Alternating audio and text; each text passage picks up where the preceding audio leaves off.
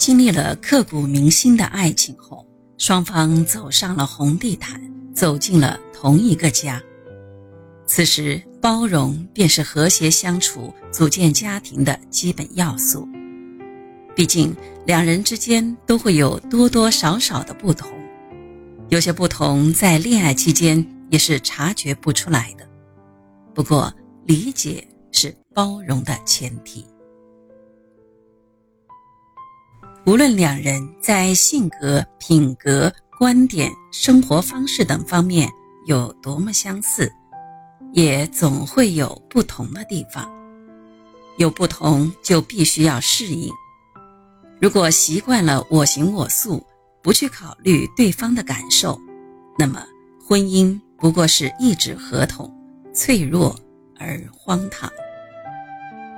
如果还真是曾经的海誓山盟，如果还在乎那份独一无二的爱情经历，就要学会包容，愿意包容。有了包容，尽管生活中少了很多浪漫。却依然能够收获更多感动和幸福，因为相互包容的过程就是相互付出的过程，并且这种付出是建立在牺牲自我的基础上的。在洛克菲勒和赛蒂的婚姻生活中，我们看到了他们之间的不同，但同时也看到了他们之间的和谐。这与理解和包容是分不开的。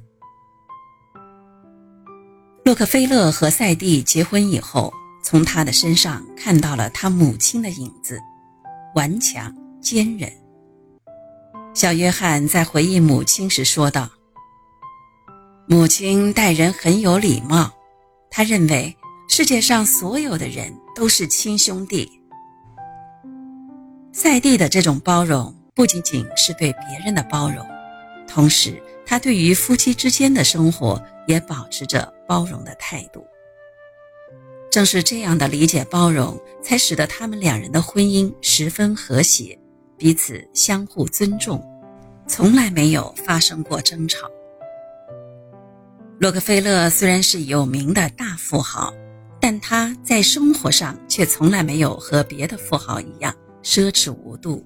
铺张浪费，相反，他是一个非常朴素低调的人，从来不会在别人的面前加以炫耀。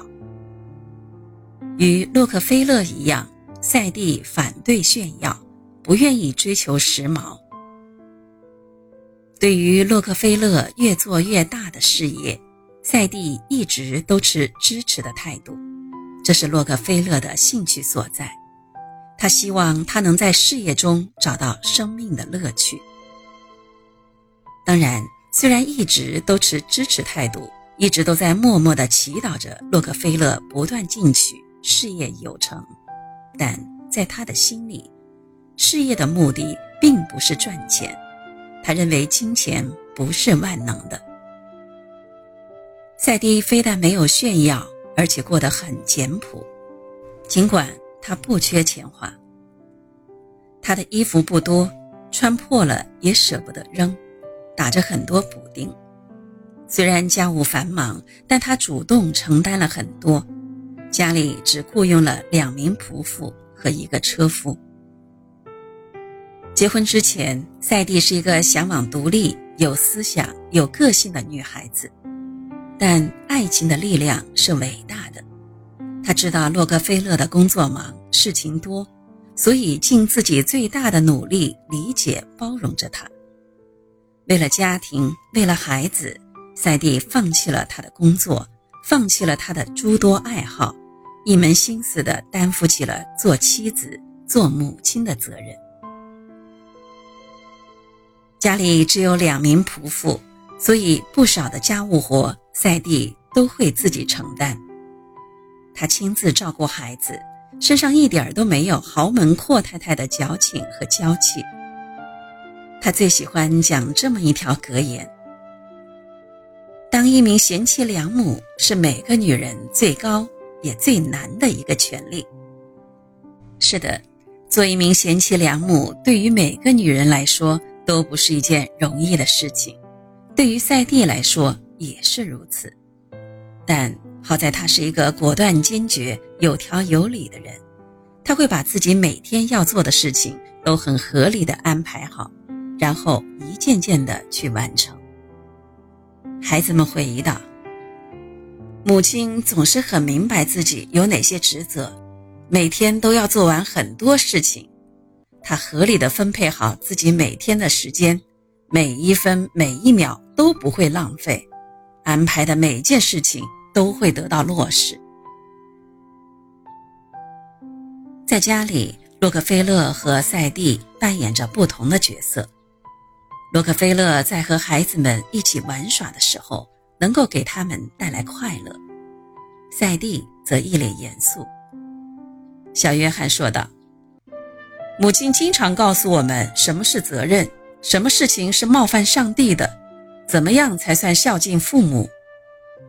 母亲培养我们要独立的判断谁是谁非，经常磨练我们的意志力，并且要求我们。”一定要主动去做自己应该完成的事情。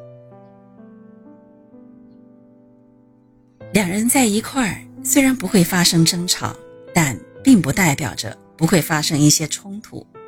毕竟两个人的观点不可能总是保持一致。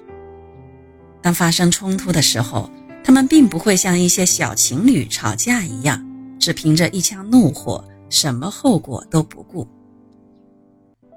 他们知道，爱情中的很多裂痕，就是在一次又一次不顾一切的争吵中积累起来的，所以他们尽量避免出现这样的情况。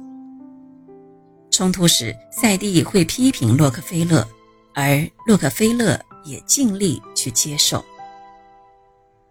南方发展公司事件中，虽然沸沸扬扬的抗议热潮无法动摇洛克菲勒的自信心。但是禁运的颁布导致了标准石油公司百分之九十的工作人员只得临时下岗，至于炼油厂留下的那一部分人也是闲着。于是洛克菲勒给赛蒂寄回了一封信，给报社写几篇文章澄清自己是很容易的，但是我们还有更加重要的事情要做。我坚信我们做的事情是正确的，不应该理会报纸上的那些闲言碎语。等所有的事情平息以后，我们或许会简短的回应一下。当然，这和我们一贯的做法不相符。只有用整个行业的未来发展证实我们的想法和作为是正确的，才是完全可靠的。我坚持凭着自己的良心和勇敢做事。几天后，洛克菲勒又寄回了一封信。我还在坚持，依然满怀希望。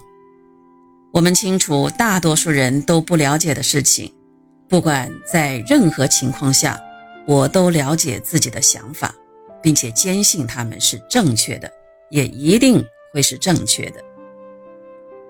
你不需要说什么话，只要你明白，你的丈夫一定会坚持到最后。就好了。显然，赛蒂是洛克菲勒最后的精神支柱。即使外边的人都不理解他，但只要得到妻子赛蒂的理解和支持，他依然能够坚定信心，继续朝着自己的目标前进。在家庭生活中，有了理解和包容的前提，才会有心连心。共命运的相濡以沫，从而在相互支撑中各自承担起自己身上的那份责任，共同创造美好生活。